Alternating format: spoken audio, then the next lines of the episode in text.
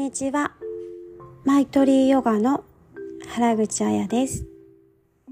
こちらでは、めちゃくちゃ心配性で、マイナス思考で、毎日不満とか不安ばっかりやった私が、ああ、ありがたいな、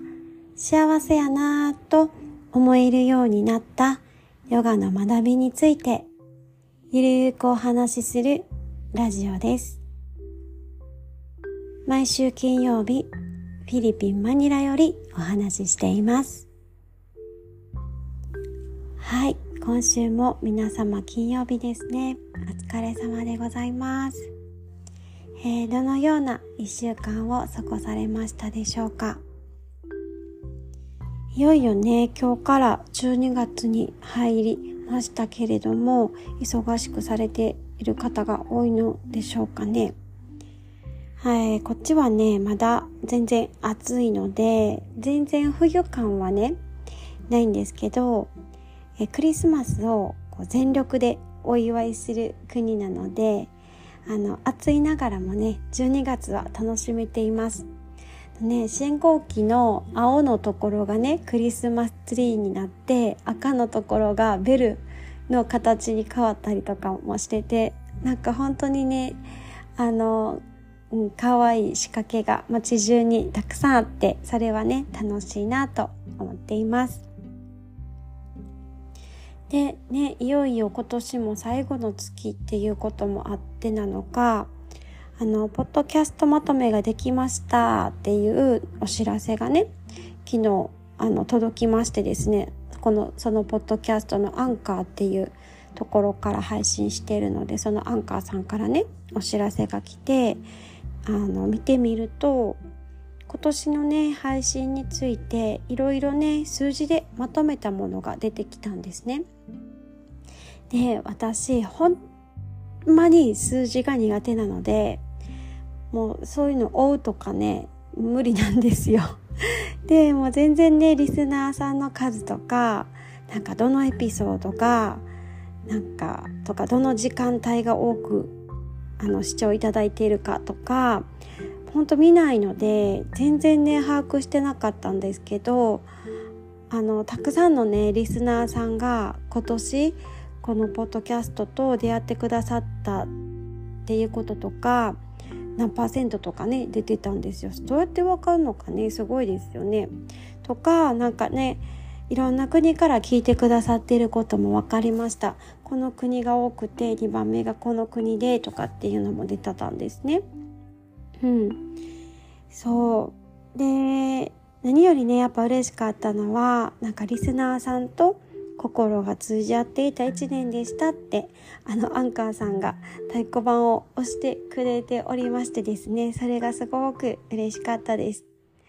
で確かに今年になってラジオを聴いての感想をいただいてそこでやり取りさせていただくことも多くなったしラジオきっかけでレッスンとかワークショップに参加してくださる方もいてですね。あでそんな皆さんはですねあのこのエピソードでこう思ってとかっていう風にすごくね丁寧に私の話を受け取ってくださっているんですよね。ねもうこんな私のつぶやきに付き合ってくださっているだけでもね本当にありがたいんですよね。だからメッセージとかなくてもここで今聞いてくださってるっていうだけで本当にありがたいんですけど、ね、そんな風にね、丁寧に受け取ってそれを教えていただけるっていうのはね、本当に感謝なことだな、ありがたいことだなって、えー、思いました。うん。と同時に、なんかやっぱり、あのね、自分から出る言葉一つ一つをやっぱより丁寧にこう発していきたいなっていうふうにも思いましたね。でどこでどなたが聞いてくださっているかはねもうわからないので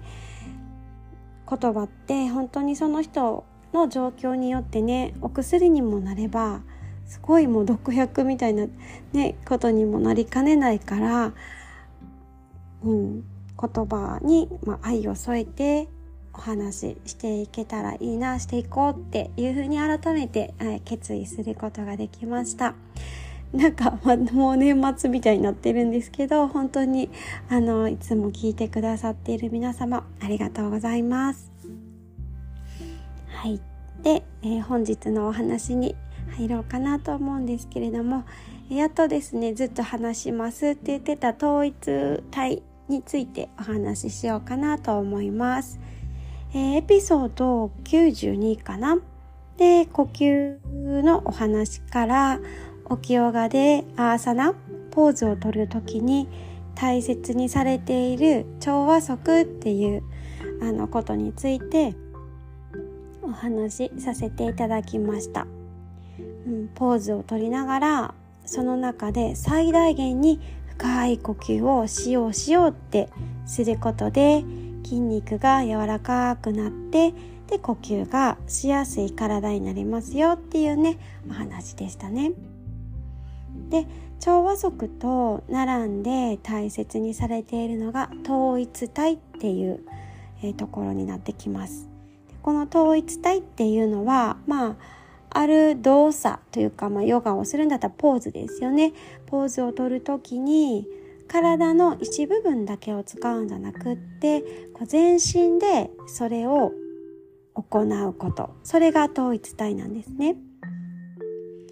ポーズはねやったことない人分かりにくいかもしれないので日常生活で例を挙げてみると例えば重い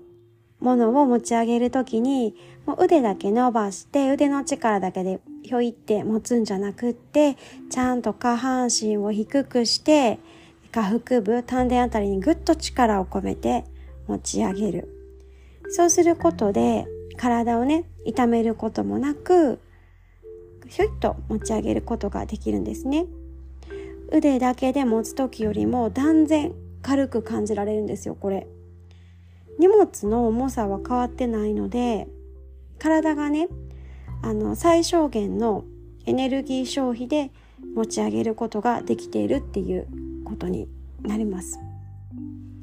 この最小限のエネルギー消費最小限の労力で最大限のパフォーマンスを生み出すことが統一体でできることなんですね。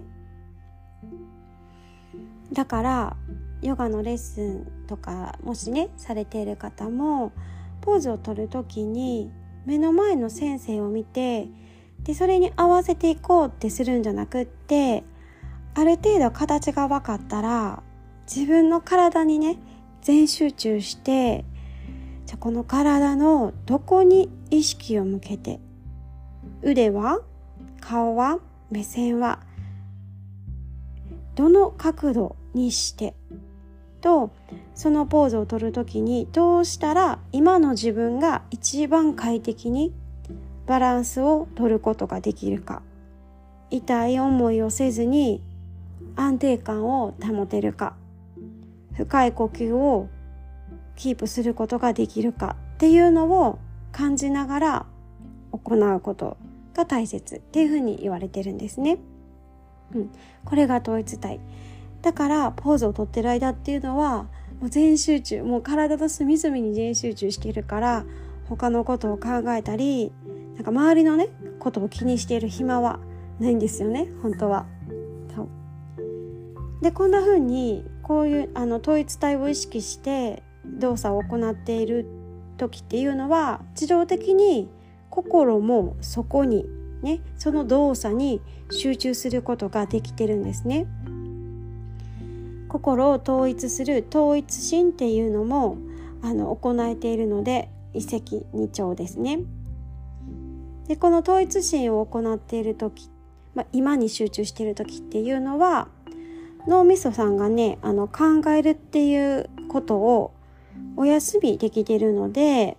その後はすごいなんかね頭がすっきりしたりなんかリラックスしてなんかゆったりしているような心に戻っているんですよね。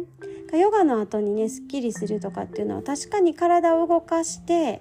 肉体的にすっきりするっていうねあなんかほぐれたなみたいな感じのスッキリもあると思うんですけど脳が休まったからこそのスッキリ感っていうのも集中すればするほど生み出せるなっていうふうに、えー、感じています。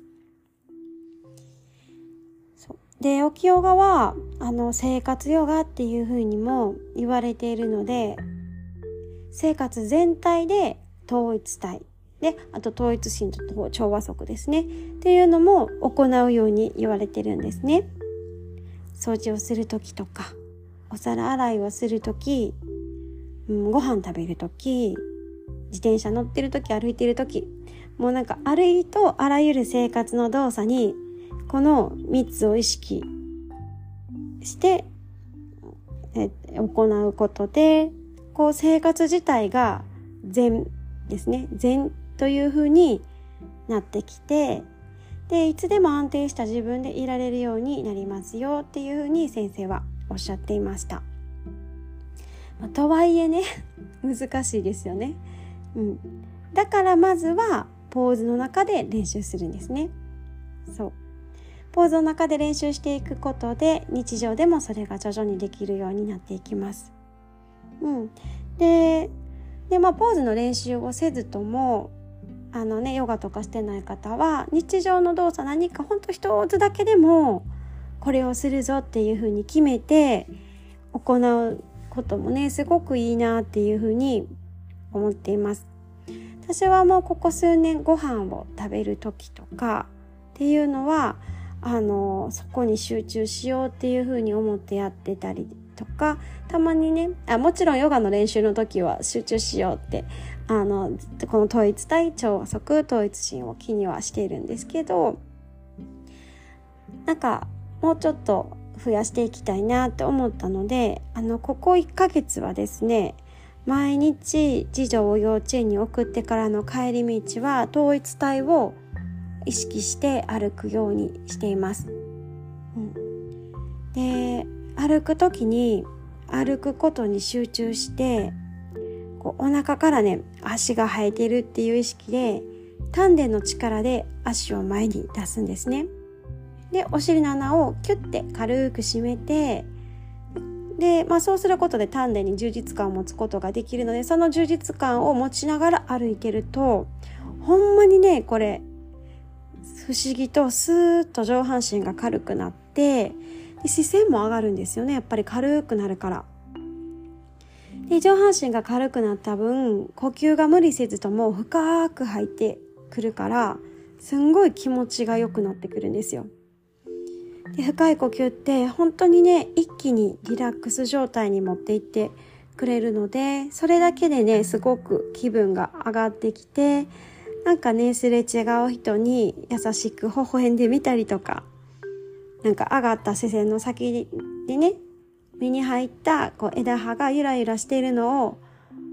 見るだけで、あ、幸せやなって感じたりするんですよね。いや、これほんまですよ。嘘はね、ついてる。ほんまに、あ、なんかそう、それだけでそうなるからね、不思議ですよね。うん。で、あと、最近こう、ここ1ヶ月やってて気づいたのがやっぱ腕がね自然と触れてくるんですよ。やっぱり上半丹田にぐっと意識を向けることで上半身が軽くなるから多分肩の力とかも自然と抜けて腕が自然と触れてくるから一歩もそれに合わせて大く大きくなってスッスッってこう軽やかに歩けるようになります。こうスワイショーっていうね上半身の力を抜いて肩とか背中周りのこわばりをね、あの、緩める運動があるんですけど、なんかそれが自然にできている感覚がありましたね。うん。だからね、家に着いた時はね、本当に腕がね、ほわほわに柔らかくなってるんですね。うん。で、すごい、ああ、いい気分やなって帰ってくるから、その後の家事もめっちゃはかどるですよ。そう。まさに最小限の力で最大限のパフォーマンスができるなっていうふうにあの感じているところです。うん、他にもねなんかできるところから短時間でもね生活の中で統一体とか統一心調和則をできるあの、ポイントをね、増やしていきたいなと思っています。あんまりね、長くかかるやつは集中力切れちゃうから、ほんと最初はね、歯磨く時とか、うん、ちょっとだけの時間だけのやつでもいいとかね、いいかなと思いますので、えー、よかったら皆さんもやってみてください。もしね、やってみて、こんな風になったとかっていう風な気づきがあれば、またね、あの、シェアしていただけたら嬉しいです。はい。では、今日も最後まで聞いていただきまして、ありがとうございました。では今日も最後に静かな時間をとっていきましょう。ではお尻のお肉をかき分けて2つの座骨をぐーっとマットに押し付けていきますおへそを背骨の方にスーッと引き込んで背筋を伸ばして頭頂部を空の方に向けていきましょう。目を閉じて眉間を緩めていきます。こめかみやほっぺた周りも緩めて顔を柔らかくしていきましょう。そして閉じた目の中から眉と眉の間を覗いていきます眉と眉の間を覗いていくとぼやーっと目の奥の方に何かが浮かんでくる人は浮かんでくるかなと思います。浮かんでこない人はね、ただただ眉間の方に意識を向けて、ちょっとね、口の中も柔らかくして、舌先をね、上顎の方につけていくと、なんかね、この、おでこから、眉間からおでこあたりがぼわーっと緩んでいくのがわかるかなと思います。この緩まった感覚そこに十分に意識を向けてそれを味わいながら優しくまずは今ある息を吐いていきますそして眉と眉の間から吸い入れるように優しく呼吸を吸っていきましょう。それが熱くなった脳みその中、頭の中全体に回って、頭の中にある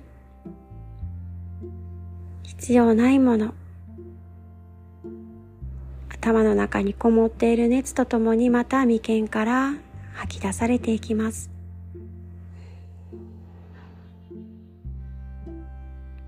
もう一度吸う息眉間から吸い入れて、その新鮮な空気を頭の中全体に行き渡らせていきます。そして、不要なものと一緒に眉間から吐き出していきましょう。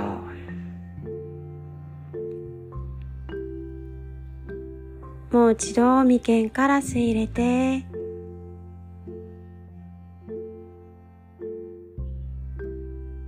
頭の中全体に広げてから眉間から吐き出していきます。しばらくこのイメージで呼吸を続けていきましょう。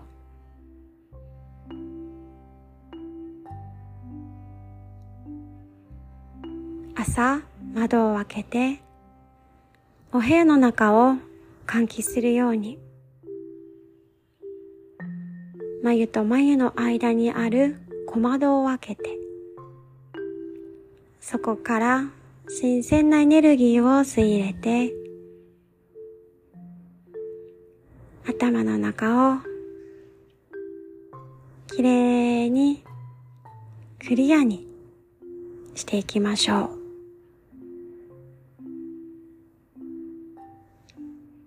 ご自身でもうこれで十分かなと思うまで、ぜひぜひ続けてみてください。はい、今日も最後までお付き合いいただきまして、ありがとうございました。皆様、素敵な金曜日、そして週末をお過ごしください。ありがとうございました。